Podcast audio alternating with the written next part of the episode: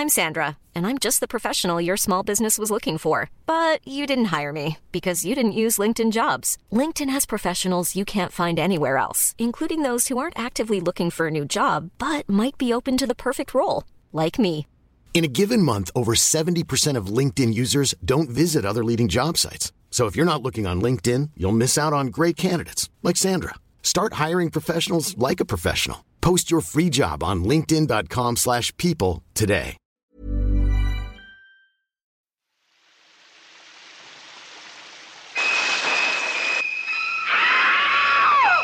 Je me souviens quand mes potes ont commencé à se retrouver les uns chez les autres pour nulle autre raison que juste mater des films d'horreur. Persuadée que je deviendrais la pestiférée du collège si je ne me rendais pas à ces rendez-vous infernaux pour l'âme fragile que j'étais, et que je suis toujours, je me forçais à regarder de loin, avec les mains entrouvertes devant mes yeux, des sauts, des exorcistes et autres scrims. Je ponctuais ces séances de sursauts et de cris qui me valaient les gentilles moqueries de mes camarades, mais au cinéma, moi j'aime faire ma catharsis par le rire, par les pleurs, mais la peur n'est pas une émotion qui m'émoustille particulièrement. vogliamo Peut-être aussi que je m'identifie trop à ces personnages féminins qui y sont souvent maltraités, ou au contraire érigés en héroïnes, si et seulement si elles le méritent. Mais je sais que nombreuses sont mes amies qui s'éclatent devant le sang qui gicle, les démons possesseurs et autres joyeuseries du type. Et c'est le cas de nos expertes du jour, qui réalisent des films d'horreur, les analysent ou les critiquent, mais surtout qui les adorent. Le fond sonore de la rue sur laquelle notre salle de tournage était ouverte pour des raisons sanitaires, pour lequel je vous présente mes plus plates excuses, chers auditeurs et auditrices, n'empêchera pourtant pas mes invités de donner les clés d'une lecture féministe d'un genre foncièrement sexiste et on analysera ensemble comment la femme y est représentée, que ce soit devant ou derrière la caméra. Bienvenue dans un nouveau débat d'affichés. Boys, take his gun. Quand on a une plage dans la tête, What you got between your legs is your business, and what I got is You may mine. not be able to fight like a samurai. So fat. But you can at least die like a samurai. et ne pas laisser le cinéma français tranquille. empieza el matriarcado.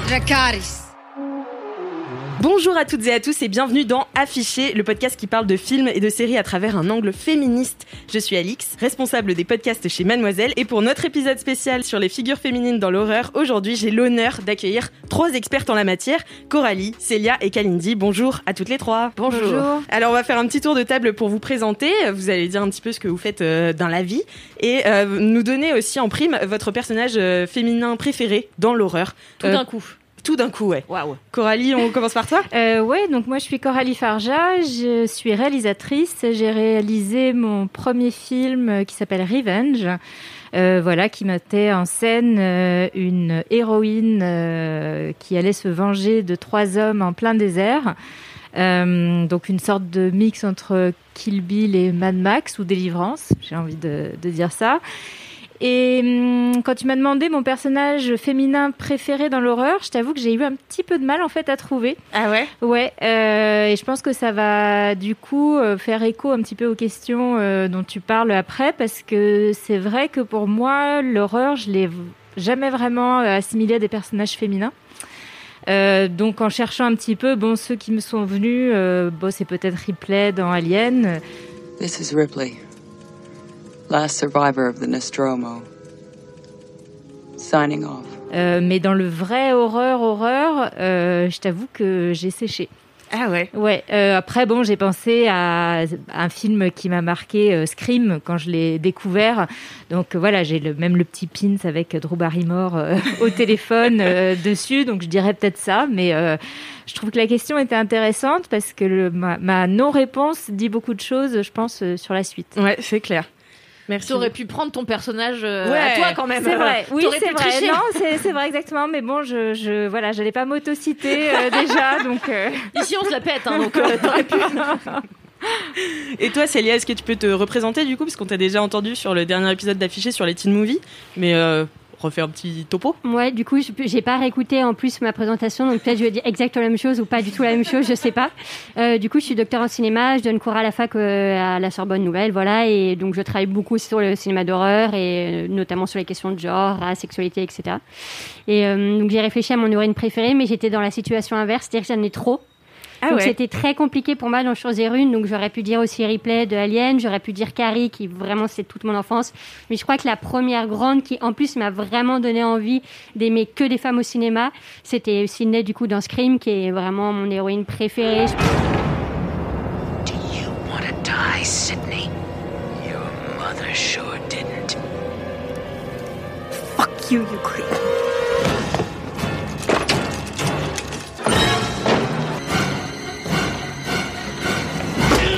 Défendrai envers et contre tous, même dans les tout derniers, euh, jusqu'au bout. Voilà, c'est vraiment mon héroïne préférée, je pense.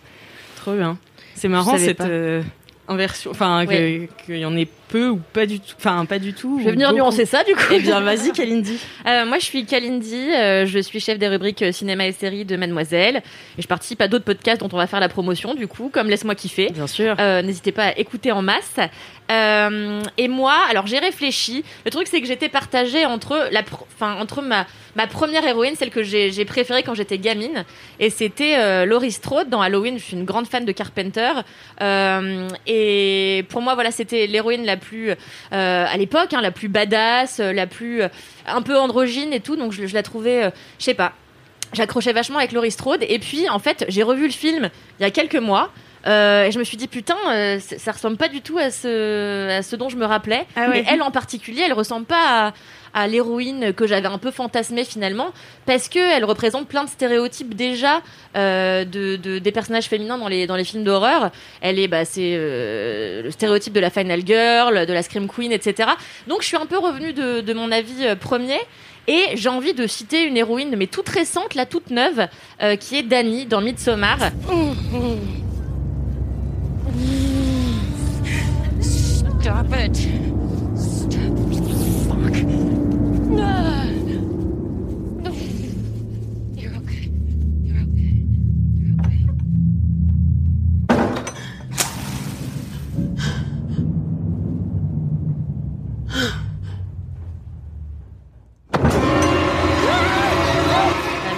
Film d'Ari Aster, qui est euh, mon nouveau réal préféré. Ouais, t'étais une Ouais, grande fan d'Arias. Ah, c'est devenu, j'ai montré à Alix pas plus tard que ce week-end où nous étions ensemble, euh, euh, Hérédité. Oui, parce que comme je le disais donc dans cette intro de podcast que vous, vous n'avez pas entendu, mais euh, en fait moi je suis vraiment une grande grande froussarde et c'est ce qui m'a valu aussi de pas du tout euh, m'intéresser dans un premier temps à l'horreur parce que je c'est pas du tout des émotions que je recherche. euh, en- enfin vraiment, faut me faire violence pour euh, regarder les films d'horreur.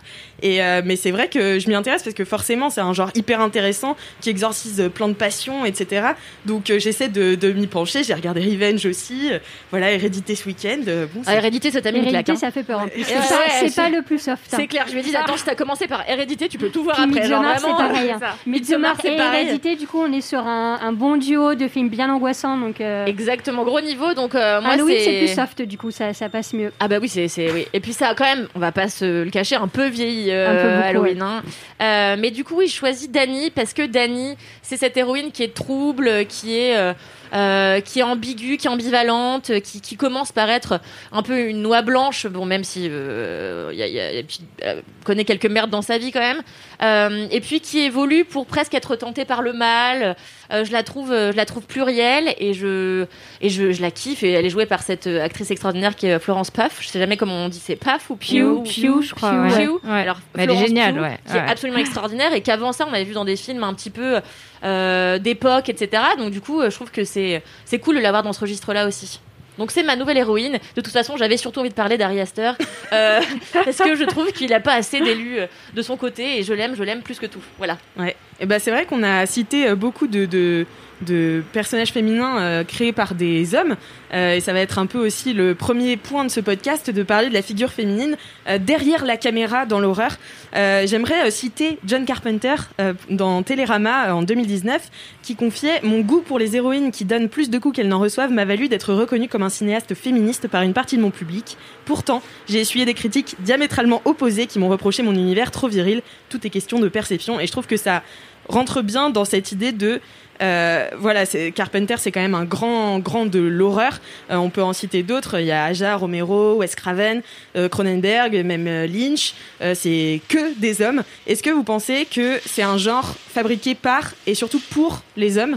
Et du coup, qu'est-ce qui vous a permis d'y rentrer en tant que femme? Oui, moi je pense effectivement que pendant bah, très longtemps, jusqu'à très récemment, en fait, le genre horreur a été vraiment quasiment exclusivement euh, traité par des réalisateurs euh, masculins.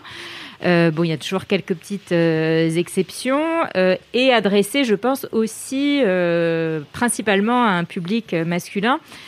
Et à mon sens, c'est aussi ça, évidemment, qui a créé un petit peu la mythologie autour des, des héroïnes de films d'horreur bah, dont tu parlais, la, la Scream Queen, la Final Girl, etc. Parce que je pense qu'il y avait beaucoup de projections de fantasmes et que l'horreur ou le BZ movie était aussi un peu un, moyen à l'époque, euh, très clairement, de montrer de la nudité et des femmes un peu euh, dévêtues, puisqu'il n'y avait pas encore accès à toutes les images. euh, bah, desquelles on est abreuvé aujourd'hui à la télé, dans les magazines, etc.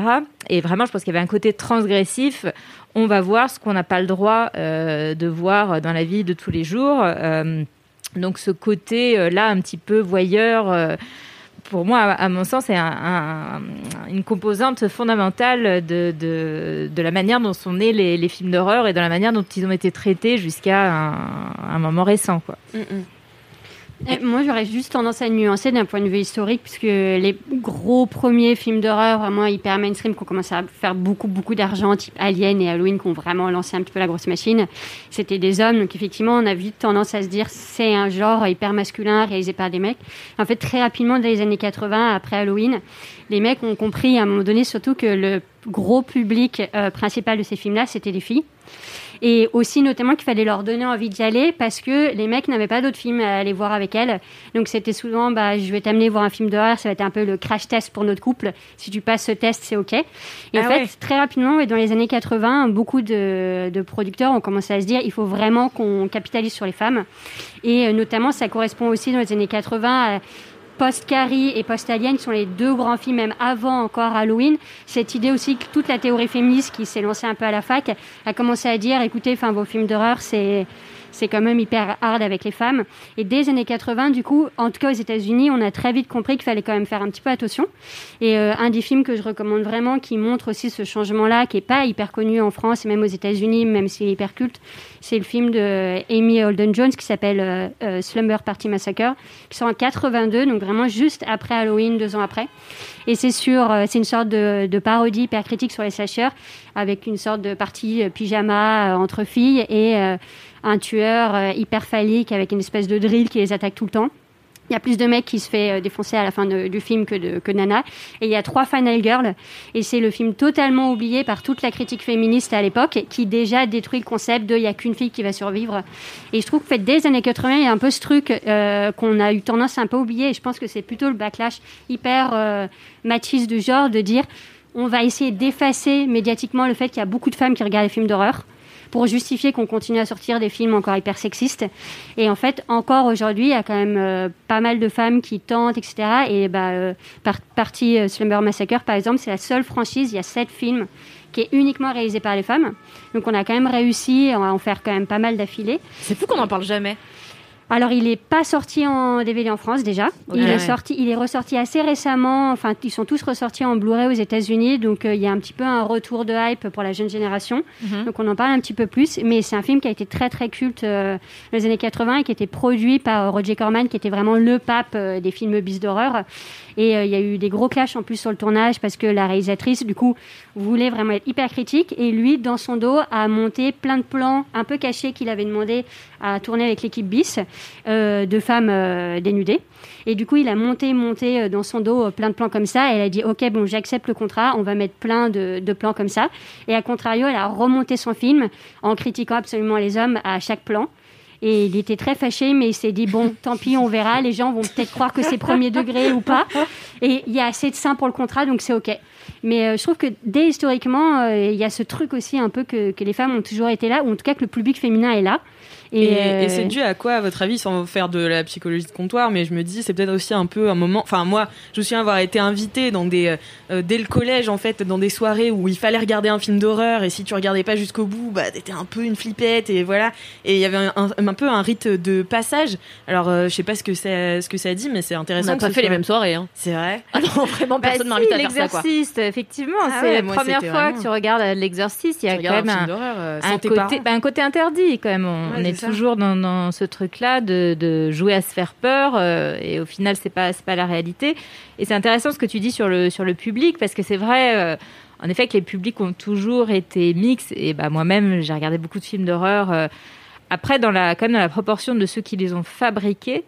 euh, minime, là, ouais. effectivement, Ouais, on est quand même euh, dans un univers ultra masculin et je pense qu'il y a quand même un, un, un prisme qui se transmet dans la manière dont les films sont fabriqués selon ceux qui les écrivent, ceux qui les produisent et ceux qui les réalisent. Quoi. Euh, même si, in fine, bah, finalement, euh, le, le public, il va voir ce qu'on lui, ce qu'on lui donne à, à voir euh, et il choisit pas forcément les modèles auxquels il peut s'identifier. Quoi.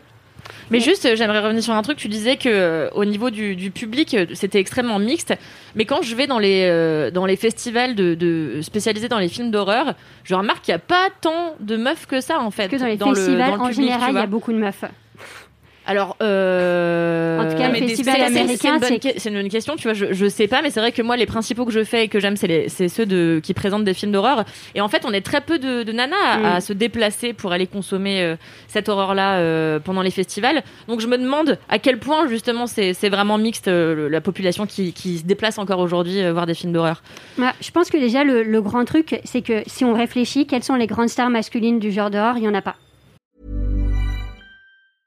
Hiring for your small business? If you're not looking for professionals on LinkedIn, you're looking in the wrong place. That's like looking for your car keys in a fish tank. LinkedIn helps you hire professionals you can't find anywhere else, even those who aren't actively searching for a new job but might be open to the perfect role. In a given month, over 70% of LinkedIn users don't even visit other leading job sites. So start looking in the right place. With LinkedIn, you can hire professionals like a professional. Post your free job on linkedin.com/people slash people today. Enfin, c'est quand même un genre, encore aujourd'hui, qui est l'un des rares genres où il n'y a pas de stars masculines. Et les stars du genre, déjà, c'est des femmes. Et donc, effectivement, oui, il y a pas mal de publics masculins qui vont se dire vraiment, j'adore les films d'horreur parce que j'adore les actrices. À vrai dire, c'est peu le cas.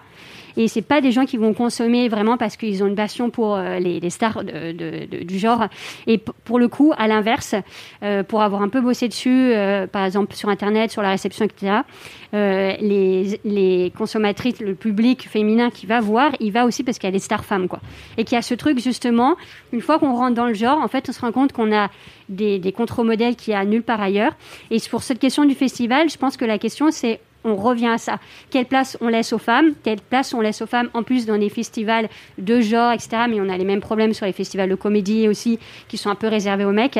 Et quelle place on laisse aussi au public cinéphile un peu geek féminin. Moi, pour avoir traîné des années en tant que euh, geek euh, jeune euh, sur Internet, clairement, j'ai eu beaucoup de mal à avoir une place. Et c'était le concours de qui savait mieux que l'autre. Ils étaient Mm. très énervés dès qu'effectivement, je connaissais un peu mieux les films d'horreur qu'eux. Donc ça, c'était vraiment le, le gros shaming pour eux. Mais il y a aussi ce truc, et je pense que c'est la même chose dans la presse, qui a le droit d'en parler et qui a la légitimité de parler de ce, de ce genre-là, alors que c'est aussi même à la fac, finalement, des femmes qui ont lancé le genre d'un point de vue théorique Mhm. et qui en ont parlé.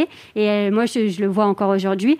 C'est plutôt des jeunes chercheuses qui continuent à en parler, même si on est constamment invisibilisé sur ces questions-là euh, à la fac. Mais euh, il y a un vrai souci justement sur croire que c'est plus quel- quelque chose pour le public masculin à tous les niveaux, presse, euh, euh, théorie, fac euh, ou public.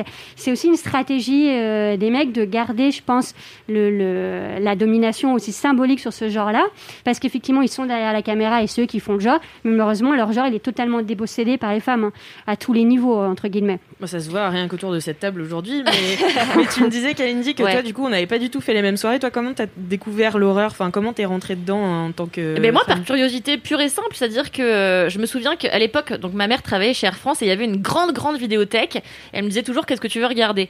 Et donc j'allais avec elle à la vidéothèque d'Air France et on, choisit des- on choisissait des films. Et euh, moi, tout de suite, euh, je me suis intéressée à ce qui avait l'air un peu sanglant. Euh, et euh, c'était par curiosité d'abord. Et en plus, parce que mes parents m'ont laissé le faire. C'est-à-dire que ma mère m'a jamais dit, bah non, tu vas pas regarder ça, c'est trop sanglant, c'est trop ci, c'est trop ça. Elle m'a toujours laissé la liberté de consommer ce que j'avais envie de consommer. Et donc très petite, je me suis, euh, j'ai commencé à voir des films ultra flippants. Et Halloween faisait partie des, des premiers que j'ai vus. À l'époque, pour une petite fille de 8 ans, Halloween, ça fait quand même vachement peur. Euh, Aujourd'hui, tu regardes Halloween, tu rigoles en te grattant les aisselles parce qu'en réalité, euh, euh, c'est plus, plus flippant pour dessous. Euh, mais ouais, moi, je suis rentrée dans, dans ce genre-là par hasard et c'est le. C'est le genre qui, c'est ce genre-là qui m'a donné envie de faire de la critique de cinéma euh, une des parties de mon métier. Ouais, Euh, marrant parce, parce que c'est mon. ouais. Je trouve que ça dit tellement de choses de la société. T'as des héroïnes pour le coup qui sont euh, extrêmement différentes de d'autres genres cinématographiques. Et euh, et puis en fait, toi, tu me dis tout le temps. euh, moi, j'aime parce que j'aime pas. J'ai pas envie de, de chercher la peur. J'aime pas la sensation de peur quand je regarde un film. Et je te réponds toujours. Mais je trouve qu'en fait. Le, la peur, c'est le, c'est le premier stade du film d'horreur, mais en fait, dès que tu dépasses ce truc-là, tu t'affrontes des, des sensations, des émotions et des réflexions que Oui, tu as dans aucun autre. C'est hyper autre symbolique cinéma, comme, tu vois. euh, comme cinéma, j'ai l'impression. Ouais, et puis tu vois, enfin vraiment, si on reparle d'hérédité euh, deux secondes, tu- je- moi je trouve que ça ne ressemble à rien d'autre, mais littéralement à rien d'autre. Et je et c'est rare que des formes de cinéma plus classiques euh, s'autorisent autant de d'extravagance que dans, dans ce film-là, quoi. Donc euh, ça répondait à ta question, c'était quoi la question Ouais, initiale c'était bien. Ah bah, comment t'as bah, comment t'as découvert l'horreur Et vous, comment vous êtes rentrée dedans, euh, Coralie, par exemple? Euh, moi, ça a été euh, bah, plus jeune avec mon frère en fait, qui lui, euh, bah voilà, avait accès à ce cinéma-là, euh, et c'était un petit peu justement la, la transgression de regarder les films qu'on n'avait pas le droit de regarder parce que c'était euh, trop violent, donc ça allait forcément nous traumatiser. Et, et hum, euh, voilà, donc moi, ça a été euh, vraiment par ce prisme-là.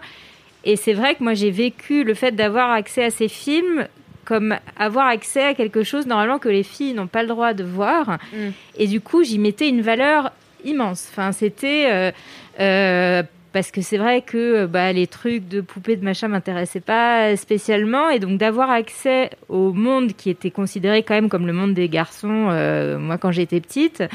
J'avais l'impression que c'était le Graal, enfin que j'étais euh, d'un coup sur un sur un piédestal, que j'avais accès à un truc euh, euh, absolument ouais fantastique quoi. Donc rien que dans ça en fait, je trouve que ça dit beaucoup sur comment en tant qu'enfant, fille ou garçon, on peut s'identifier à, à des schémas qui nous sont présentés, qui sont infusés, même s'ils sont pas consciemment bah, transmis, voilà, par, par les parents, mais c'est c'est partout autour de nous. Euh, Il y a des choses, des lignes qui commencent à bouger aujourd'hui, mais plus jeune, enfin voilà, moi je sais que c'était très euh, très genré, enfin très euh, sectorisé sur ce que regardaient les garçons, ce que regardaient les filles. et cette dichotomie, pour moi, en tout cas, elle a été très marquée. Et c'est vraiment quelque chose où je me sentais, ouais, très euh, élue, enfin privilégiée Ouais. d'avoir accès à un monde auquel normalement j'aurais pas dû euh, avoir accès et auquel, en plus, mes copines, en effet, ne s'intéressaient pas du tout, quoi. C'est marrant, moi c'est l'inverse parce que toutes mes copines consommaient du film d'horreur et ça a été Ah, une tradition pendant très très longtemps, c'est de regarder des films d'horreur entre copines euh, le soir. Donc euh, pour moi, c'est- je, je suis complètement euh, à côté de ce, de ce truc qui, qui qui dit que c'est les garçons jeunes qui devaient regarder des films d'horreur. C'est pas du tout mon expérience euh, du, du sujet quoi. Ouais, moi, mes copines ne regardaient pas ça. On en a parlé sur l'année post Moi, j'étais empoisonnée par les, teen movies pour filles, donc c'était vraiment l'enfer. Donc, euh, j'avais plutôt le côté, euh, je, regarde quelque chose que mes copines ne regardent pas du tout. Et moi, j'ai eu un côté hyper ritualisé pour rentrer dans, dans, le genre. En fait, avait les affiches dans la chambre de mon oncle, chez mes grands-parents, qui étaient un peu plus âgés que moi. Et vraiment, on voyait les affiches tout le temps, cette espèce de chambre retraite où on allait se cacher tout le temps quand on voulait pas aller au repas. Et à force de voir les affiches, j'ai demandé à mon père, du coup, euh, qui avait le droit de sélectionner ce qu'on regardait ou pas, parce qu'on était assez jeune avec mon frangin. Et il m'a dit oui, oui, on a, euh, on a les cassettes à la maison, mais par contre, vous êtes trop jeune, donc ce sera ton cadeau, ton cadeau d'entrée en sixième. Donc c'était hyper ritualisé, c'est-à-dire que j'ai vraiment attendu pendant 2-3 ans ce moment où j'allais enfin comprendre de quoi parlaient ces films. Donc je connaissais juste ces affiches. Donc euh, c'était Scream et L'Exorciste, les premiers. Et rapidement, on a vu Carrie. Donc c'était mon entrée en sixième. Mon frère était deux ans plus jeune que moi, donc lui, il était traumatisé. Ah ouais. Euh, ouais, ouais, l'ouverture, euh, la pendaison de Drew Barrymore dans Scream, c'était traumatisant. La fin de Carrie, c'était l'enfer pour lui. L'exorciste, c'était l'enfer en général. Et moi, bah, du coup, on revient à ce cette question-là. C'est-à-dire que j'avais été abreuvée de films hyper cool toute ma jeunesse. Et en même temps, c'était que des mecs dans tous les films. Ou des potiches. Et vraiment, c'est les trois premiers films où je me suis dit, waouh, enfin, ça peut être une actrice forte. En plus, toutes les actrices étaient ou un peu brimées pour leur féminité. Du coup, je me reconnaissais un peu là-dedans, ou un petit peu assez masculine pour moi, mais pas trop masculine non plus. Et du coup, je me disais, ok, enfin, il peut vraiment y avoir des films de filles, alors que j'étais très jeune, qui correspondent à plus ce que j'ai envie d'être. Et donc, mon père comprenait que j'étais hyper fasciné par ça. Il me disait, oui, oui, si tu veux, on peut trouver euh, la même veste que Neve Campbell dans Scream. euh, comme ça, on te refait un petit look si tu veux. Et ça, non, quand même pas. Les gens vont me trouver un peu bizarre. Mais euh, il y avait vraiment ce truc hyper fascinatoire. J'ai jamais vu de modèle féminin comme ça.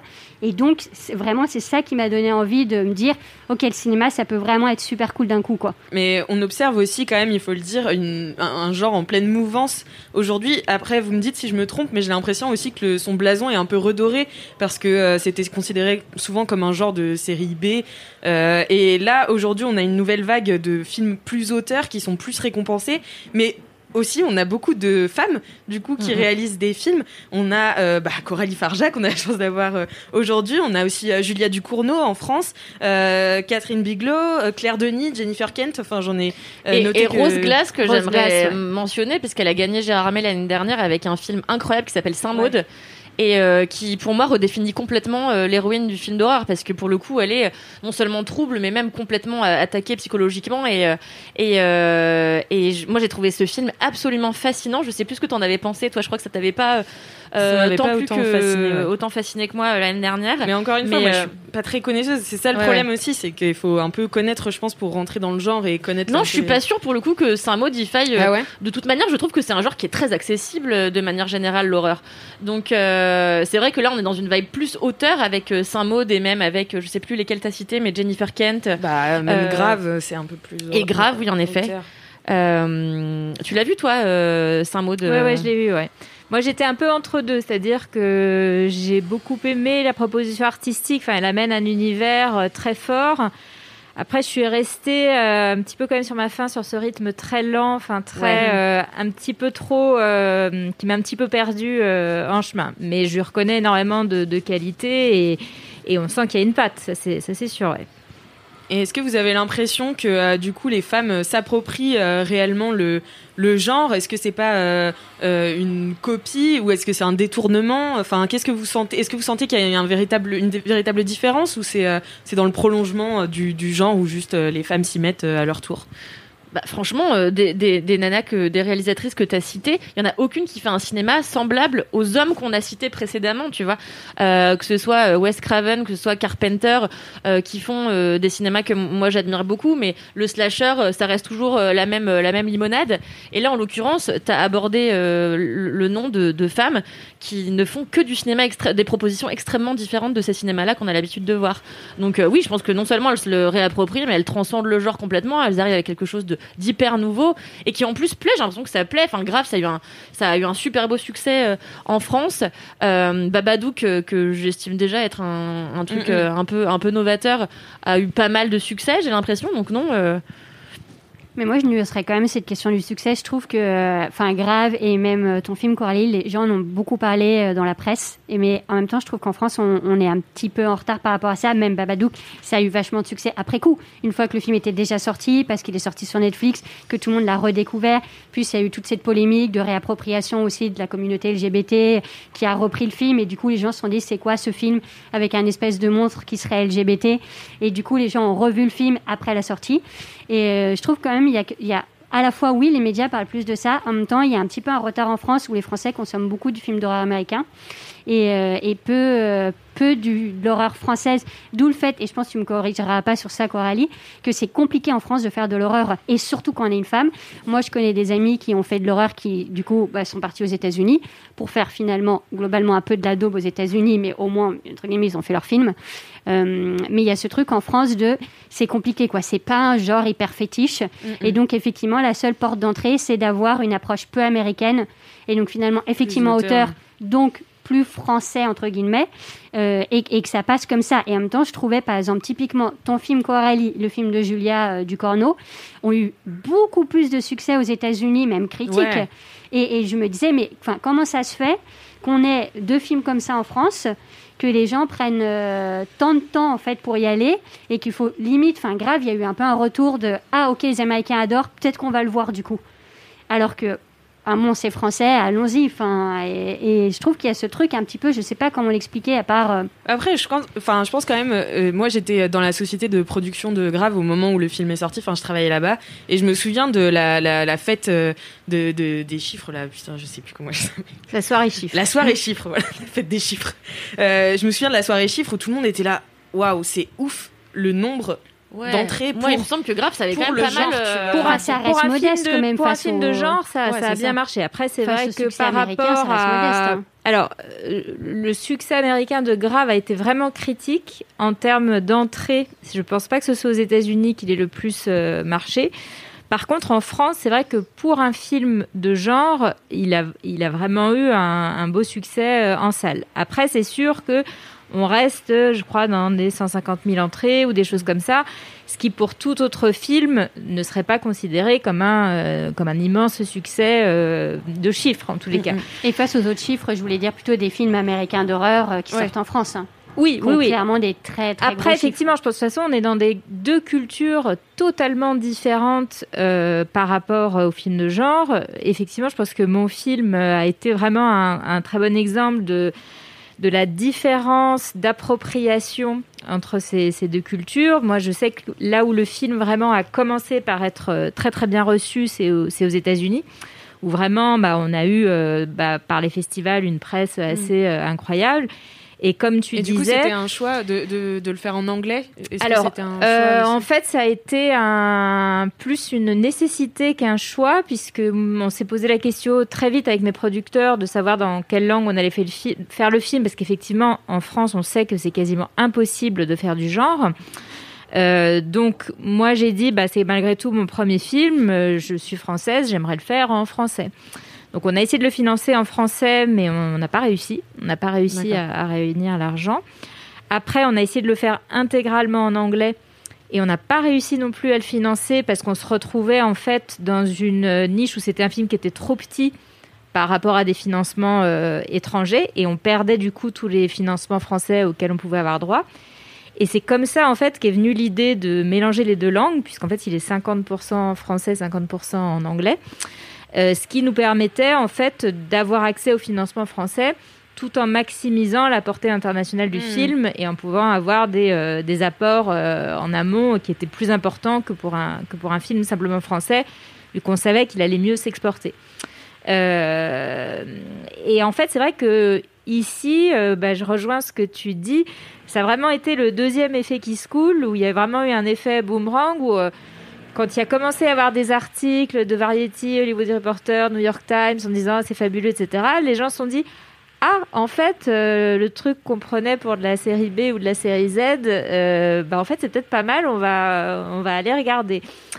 Et il y a eu comme ça un effet euh, d'entraînement, vraiment un effet boomerang, où c'est le succès international du film qui a permis à ce que la France se l'approprie aussi. Euh, mais parce que c'est vrai que c'est des hum, genres de films qui ont des codes euh, où le public est, est pas habitué, à- enfin, ne les accepte pas en fait. Il Ouais. les accepte si ça vient des Américains ou des Sud-Coréens, etc. Mais dès que c'est des films français, il, il- il y a une sorte de, de dichotomie, enfin de schizophrénie Mais qui est impossible C'est quoi à... du coup? Qu'est- Qu'est-ce qui explique ça?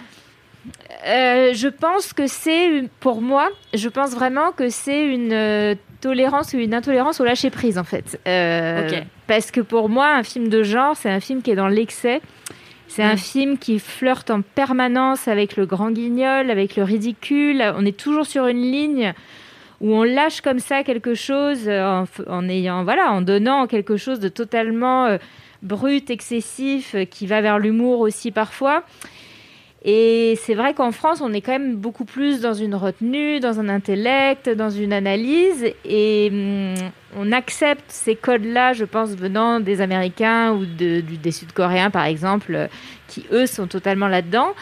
Mais quand il s'agit, quand on voit des acteurs français, quand on se met dans la dans la dans l'état d'esprit film français, je pense qu'on on a du mal avec ça en fait. Euh, Enfin, c'est pas des codes euh, avec lesquels on est on est très à l'aise.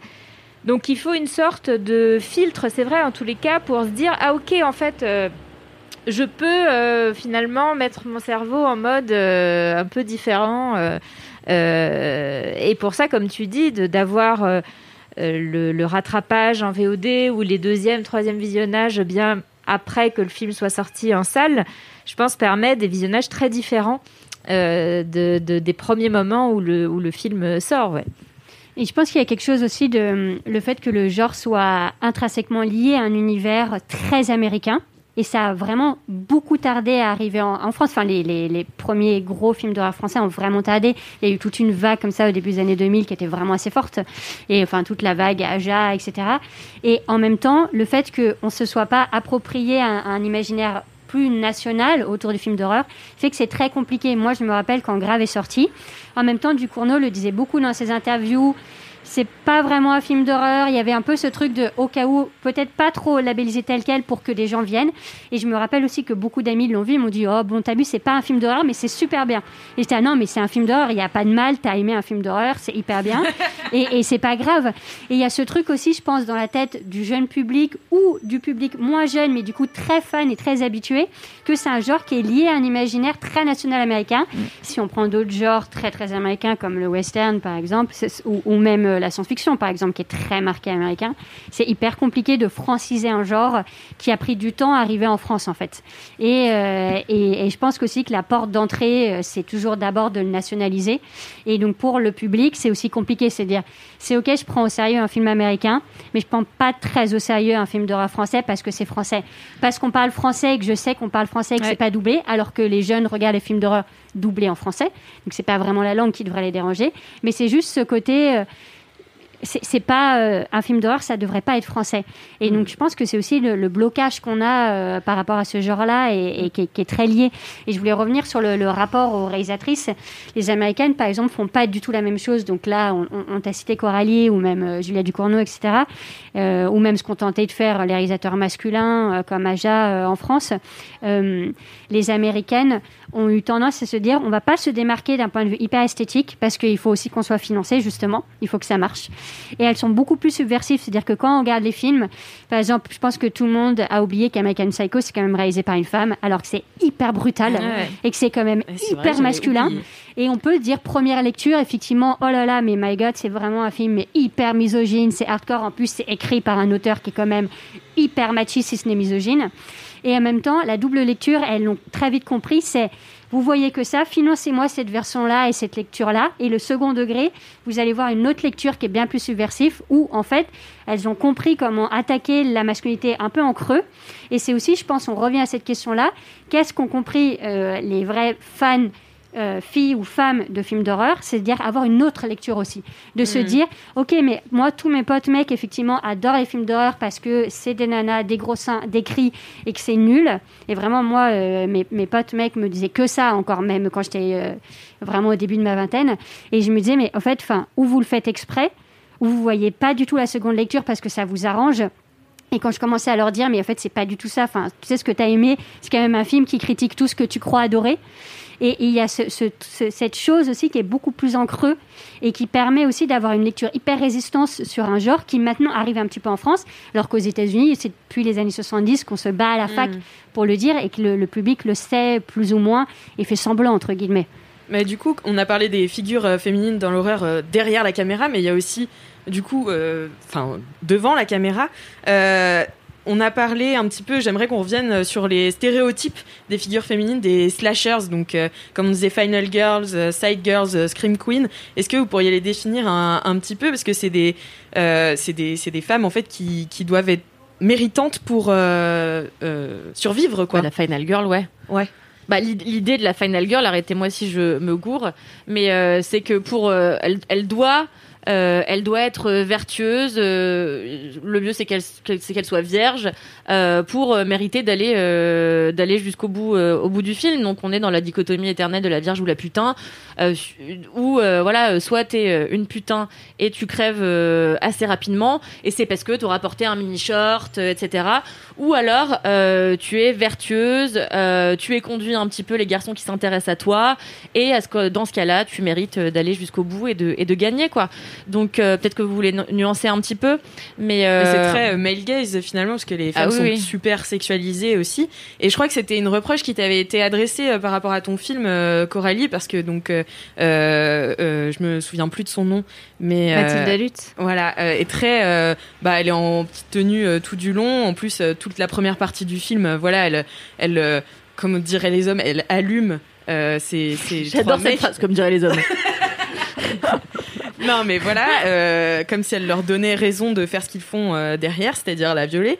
Euh, toi, c'est un truc qui t'a été un peu reproché, euh, voire, euh, il me semble, on t'a dit que c'était euh, misogyne comme euh, vision de personnage. Euh, oui, oui, il y a eu en effet euh, pas mal de, commentaires euh, en ce sens. Alors, c'est marrant parce que moi, en fait, par rapport à, l'horreur, avant de faire mon film, j'étais pas du tout au courant en fait de toute cette vision analytique de la final girl, que je savais même pas ce que c'était en fait comme concept. C'est vrai que j'ai une manière de regarder les films qui est pas du tout analytique et du coup, mon rapport à l'horreur ou au film, voilà. Bon, que je n'ai quasi pas regardé de, de Rape and Revenge parce que c'était pas du tout mes références pour faire pour faire mon film. Je n'avais pas du tout euh, décortiqué euh, ou quoi. Et c'est rigolo parce que pendant qu'on parlait, j'étais en train de penser qu'un de mes films d'horreur préférés, qui est The Thing, n'a aucune femme en fait Ah, euh, dans le film. Et donc je pense que c'est ça quand tu me disais en fait le- est ton per- personnage d'horreur préféré. Je pense qu'en fait, ce que j'en ai pas, parce que c'est vrai que pour moi, le rapport à l'horreur, ça a vraiment été ce genre de film-là, où c'est euh, bah, effectivement un, boys club, enfin, tu vois, euh, donc, je pense qu'il y a quelque chose d'assez. euh, bon, un- une vision qui est assez, liée à ça.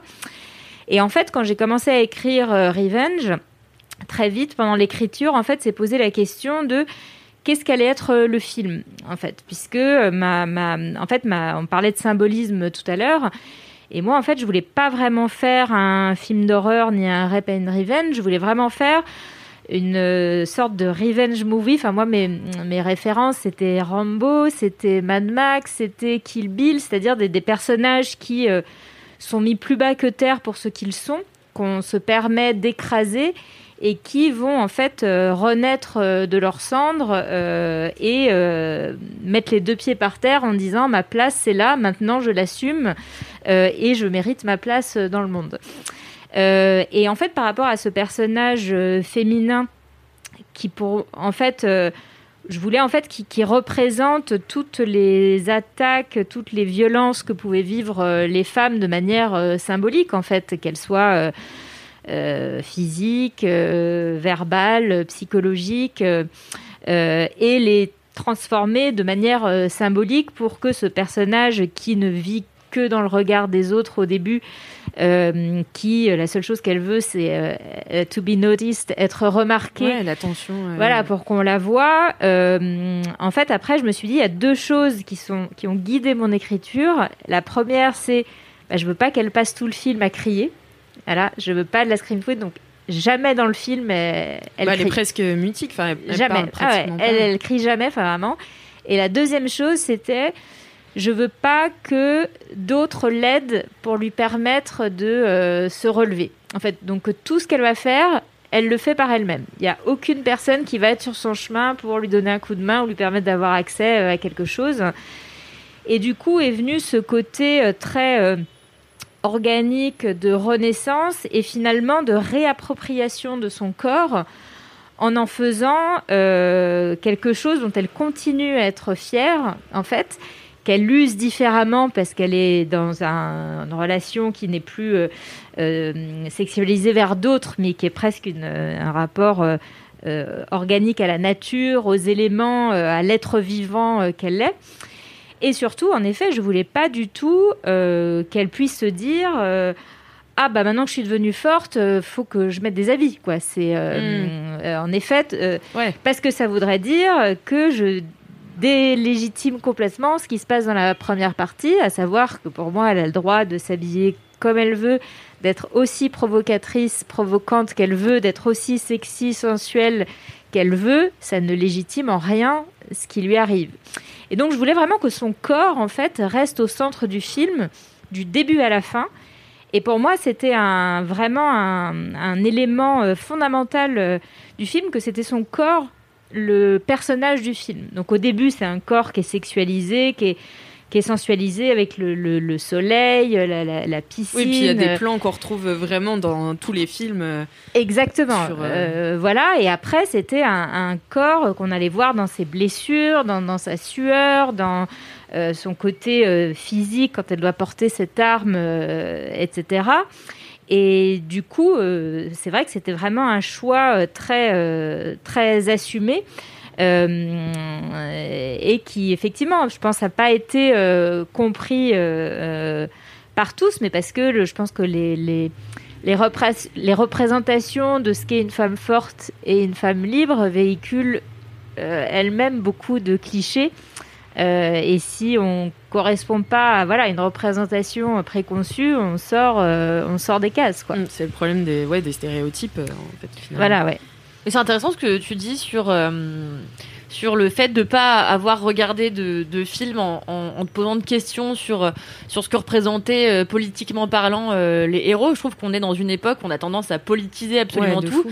Et, euh, et je trouve ça très intéressant qu'une réalisatrice dise, ose, ose dire que elle regarde en fait comme une consommatrice en prenant les émotions et, et c'est tout. Euh, donc euh, moi par exemple The Thing aussi c'est mon c'est mon c'est ma passion absolue. Je trouve que le travail de Rob Bottin qui était le, le gars qui a fait le qui a créé la créature est absolument extraordinaire. Et j'ai presque parfois j'ai tendance à m'excuser un peu quand je parle de ces films là parce qu'en tant que rédactrice dans un média féministe euh, j'ai l'impression que je voilà il faut que je taise un petit peu toutes ces toutes ces passions obscures que j'ai pour le cinéma fait par les hommes qui présentent des hommes etc donc je sais pas si c'est quelque chose qui relève de la de de oui t'allais me dire quelque Ouais, chose non, le, le- le contre-argument, c'est de dire c'est pas parce que c'est des films réalisés par des hommes qu'avec des hommes que c'est pas féministe. Au contraire, enfin, je trouve que dans The Thing, ce qui, est, je pense, un peu malgré lui, n'a pas forcément voulu faire Carpenter, mais tout le truc du film, c'est de montrer comment la masculinité toxique va, euh, va finalement se bouffer Ouais, entre ouais. elles. C'est-à-dire, effectivement, il y a que des hommes, mais c'est bien le problème. Et parce qu'il y a que des mecs, que en fait, il y aura aucune autre solution. Ce qu'avait déjà tenté de faire euh, juste avant Ridley Scott avec Alien, où finalement, c'est parce qu'il y a que des mecs que Ripley va, va survivre, parce qu'ils sont tous absolument nuls et que c'est la seule finalement. Et là, dans le signe, il n'y en a carrément pas. Donc, du coup, effectivement, ils vont se bouffer entre eux, entre guillemets. Et le, le contre-argument, c'est ça, où on peut avoir effectivement une lecture bien plus féministe de dire oui, c'est hyper masculin, mais ça dit quand même quelque chose de cette masculinité hyper explosive dans le cinéma d'horreur ou de façon générale dans le cinéma un peu d'action comme ça. Et donc, c'est le contre-argument pour dire finalement qu'on peut aimer le signe de Carpenter, euh, même si on revient à l'intro, parce que Carpenter est pas, se dit clairement pas féministe euh, lui aussi, mais a une lecture bien plus résistante derrière. De Si, si, il se dit féministe parfois. C'est-à-dire que je me souviens sur le tournage de Starman, il avait été interviewé, il disait voilà, en fait, euh, moi c'est euh, l'héroïne la plus féministe que j'ai jamais créée, donc là je pense que je vais les avoir dans la poche. En gros, un truc comme ça. Donc j'ai l'impression qu'il avait quand même quelques. Euh, quelques ambitions de quelques ambitions et quelques prétentions à créer des héroïnes euh, féministes. Après bon euh, ce qu'il en a fait c'est ce qu'il en a fait mais Après, Kalindi, t'avais écrit un article qui s'appelait Le genre de l'horreur est-il sexiste? Et t'avais, je crois, interviewé Alexandre Aja qui disait que, en fait, lui, euh, il regardait pas les films d'horreur euh, pour euh, parce qu'il avait envie de, de tronçonner euh, des meufs, mais parce qu'il s'identifiait en fait à la figure féminine. Donc j'ai l'impression que Ouais. quand les femmes sont bien écrites, en fait, comme c'est un genre qui attire aussi les hommes, ils sont capables de s'identifier aux héroïnes et ça c'est hyper cool et ça n'arrive bah, jamais parce que on en parlait dans les teen movies dans le dans l'épisode précédent euh, les films de filles euh, c'est pas quelque chose vers lesquels les hommes vont aller par contre les films de mecs bah voilà on retrouve des on retrouve des femmes qui regardent de l'horreur etc et en fait c'est ce qui est intéressant je pense dans l'horreur c'est que c'est un genre euh, j'avais noté le genre pour exo- exorciser le patriarcat ouais Euh, oh. Putain, c'est un fat programme hein. non, mais je me dis, euh, c'est quand même des films qui passent la plupart du temps le test de Bechdel. Les, les- les femmes ont autant la parole que les hommes, sont des héroïnes. certains quand même hein. Oui, Certains. certains, certains. Mais euh, Le mien, pas du tout, par exemple. il passe pas le test. hein. c'est clair bah elle Non, parle mais pas là elle donc, parle euh, pas, Et alors, puis elle parle que des mecs, du coup, euh, avec ouais. des mecs et que des mecs. Ouais, non, non, moi, c'est l'anti-test. euh. ouais, Bah mais, oui, faut mais peut-être le créer test des, de nouvelles, Bechdel- ouais, voilà. des nouveaux tests en fait aussi, parce que je suis pas sûre que le Il y a test plein de, films qui passent le test de Bechdel et qui sont foncièrement peu féministes donc euh, Oui, oui, oui, oui, non, mais c'est pour dire aussi que les femmes sont quand même entre très, euh, on leur tape dessus, euh, c'est-à-dire euh, c'est voilà, euh, t'es une mauvaise femme, donc on va te déglinguer la gueule, et c'est de la mise en valeur aussi quelque part, parce que c'est par là, j'ai l'impression, hein, vous me dites si je me trompe, mais j'ai l'impression que parmi les plus grandes actrices, il y en a beaucoup, notamment les américaines, qui sont passées par le genre de l'horreur en premier et qui ensuite ont fait des trucs entre guillemets plus sérieux, mais qui avaient beaucoup de jeunes actrices en fait qui se sont fait découvrir dans les films d'horreur. Non? Oui, si, mais après, parce que c'est comme pour la comédie, c'est les genres les plus faciles pour rentrer, pour se faire de l'argent, pour se faire remarquer, et puis après. C'est là où il y avait des rôles aussi. Hein, C'est ça, Et puis pense. ça ne demande pas d'avoir une grande capacité, euh, désolée Ouais, pour elle, ça. mais euh, d'actrice. Et, c'est le premier test, c'est ça. C'est est-ce que tu es capable de crier? Oui, bon, c'est bon, on t'embauche, tu as une bonne plastique, ou même pas. Hein, enfin, même pas, même pas besoin d'avoir dans Halloween des gros seins et puis c'est ok. Juste tu cries et puis t'es la fille d'eux, donc c'est c'est ok. Mais euh, Wow. non mais Prends ça dans ta gueule, Jamie. j'adore, cela dit par ailleurs. Mais je veux dire, c'était vraiment le contre-exemple à l'époque de se dire, euh, effectivement, on lui a juste demandé de savoir crier. Après, ça s'est un peu complexifié. Il fallait quand même avoir une plastique un peu plus euh, marquée euh, euh, femme, malgré ce qu'on en dit sur le fait que les survivantes sont plus masculines. Dans le fond, je pense que dès le début, les survivantes sont quand même hyper féminines, à part, à, part dans Halloween. Mais ce que je trouve intéressant, c'est aussi tout, ce rapport à, cette question du sexisme. C'est-à-dire que, en même temps, cette question, elle va jamais disparaître. Et oui, clairement, le cinéma d'horreur, c'est un genre qui est hyper sexiste. Et on va pas se mentir sur ça. Après, la question, c'est, on peut avoir une autre lecture et, on peut avoir une lecture un peu euh, résistante sur des films qui resteront hyper sexistes. Euh, et, la question, c'est quel regard on pose dessus? Et, effectivement, je pense que ça fait plus chier euh, des, auteurs masculins de se dire ah j'ai voulu faire un film qui était quand même pas hyper féministe puis merde elles vont encore venir derrière et me faire leur petit truc féministe je pense que ça les emmène un peu profondément et après il y a l'autre camp ceux qui sont persuadés qui disent oh là là je suis pas du tout sexiste Aja, euh, j'attends quand même qu'il nous fasse un film vraiment féministe. Non, non, si, si, je m'identifie aux femmes. Ça, c'est l'autre camp. C'est le camp que les féministes ignorent cordialement. Euh, et personne va les défendre. Donc, ils, ils se disent féministes s'ils veulent, mais on, on attend encore. Mais je pense que c'est un vrai enjeu quand même de se dire, c'est-à-dire pour qui je parle, à quel public je m'adresse, comment je me positionne, à quel média je m'adresse aussi, attention. Parce qu'en France, c'est facile d'arriver et de dire je suis un auteur et je suis hyper féministe. C'est facile. Euh, typiquement, ce que faisait Tarantino avec Kill Bill, qui n'est pas un film d'horreur, mais comme on en reparlait sur ce rapport-là, c'est plus facile dans des pays comme la France qui vont intellectualiser de se dire j'arrive, je suis féministe. Typiquement, Carpenter qui va se dire féministe chez nous. Aux États-Unis, il est considéré comme hyper masculin et hyper conservateur. Euh, je pense qu'il n'ose pas dire dans les médias je suis féministe, sinon plus personne n'invite. Euh, non, mais c'est vrai. Et il y a aussi tout ce truc-là, c'est-à-dire la lecture sexiste, elle va pas disparaître, mais à qui on s'adresse et si on le combat, et comment aussi on arrive à éduquer le regard, c'est-à-dire comment aussi potentiellement on dit à un jeune public, bah, ce que vous consommez, c'est à la fois hyper sexiste et en même temps, si tu éduques un peu ton regard, tu peux y voir quelque chose de totalement différent et quelque chose de finalement bien plus résistant que tu ne l'imagines quand tu vas voir Saw et compagnie. Euh, c'est pas juste euh, le septième film de la saga euh, qui est hyper nul à force. Il y a un vrai enjeu, comme je disais, sur le rapport aux peurs. Il y a un vrai enjeu. Qu'est-ce que ça dit des peurs collectives Qu'est-ce que ça dit de notre société Et, et au-delà du sexisme, qui est juste le le truc facile pour discréditer, est-ce que au contraire on peut, grâce aussi aux médias, à l'université, euh, à Internet, etc., essayer de, montrer qu'on peut regarder ça différemment aussi? Et qu'on peut juste dire que c'est sexiste, mais apprendre à le critiquer correctement plutôt que de juste dire oui, euh, ça crie, des gros seins, euh, oh, c'est mal. Et je pense que c'est le vrai enjeu féministe derrière, justement, apprendre à avoir une lecture un peu différenciée. Bah, c'est- c'est- donc c'est éduquer le public, mais du coup il faudrait aussi éduquer les auteurs. Mais à ça, ils voudront jamais. euh, hein. On veut bien, on les forme gratuitement s'ils euh, veulent. hein, mais, à la Sorbonne, c'est possible. mais chez eux, hein, euh, on vient. euh, Célia elle donne des cours particuliers.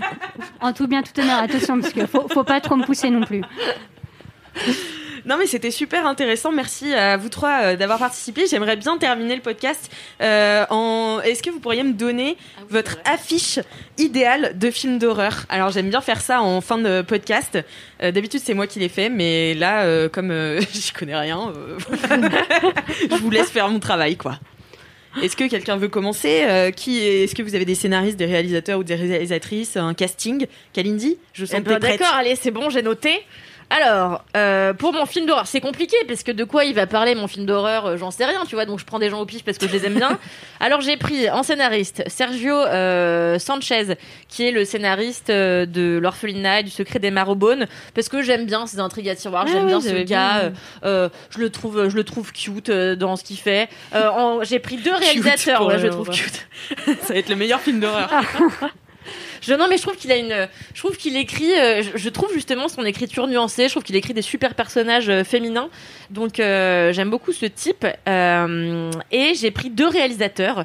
J'ai pris Rose Glass parce que j'ai vraiment été fascinée par Saint Maud. Et j'ai pris mon petit chouchou du moment, Ari Attention. Aster. Oh là là, surprise. Euh, Parce que en plus Il Bichette. va il a- bientôt sortir un nouveau film. Enfin, il me semble que. eh ben, je crois bien que oui, mais pas tout de suite, euh, je pense. Mais euh, je sais même pas de quoi ça parle son nouveau film. Je sais que ça fait Une un comédie d'horreur de 4 heures, je crois. ah mais oui c'est ça. Ah, mais oui, j'avais lu ça. ça, euh. Ah oui c'est vrai. Euh, et ben très bien. Donc euh, Harry est peut-être un peu pris.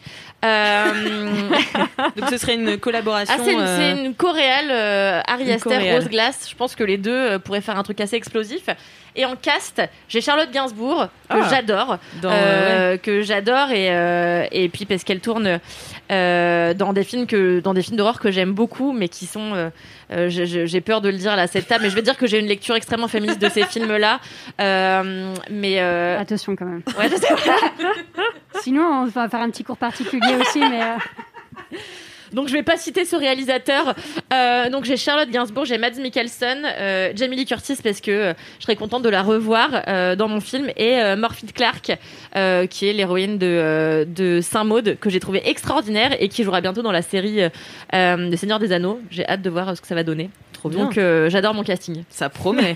Qu'est-ce que vous en un pensez casting éclectique. Ah, hein. Est-ce que vous avez des, des contre-affiches ou Bah là en plus il y a du français, anglais, américain, danois. Enfin vraiment c'est top quoi. C'est Moi, j'ai une contre-affiche, mais que américaine. Je suis vraiment puriste pour ça, du coup.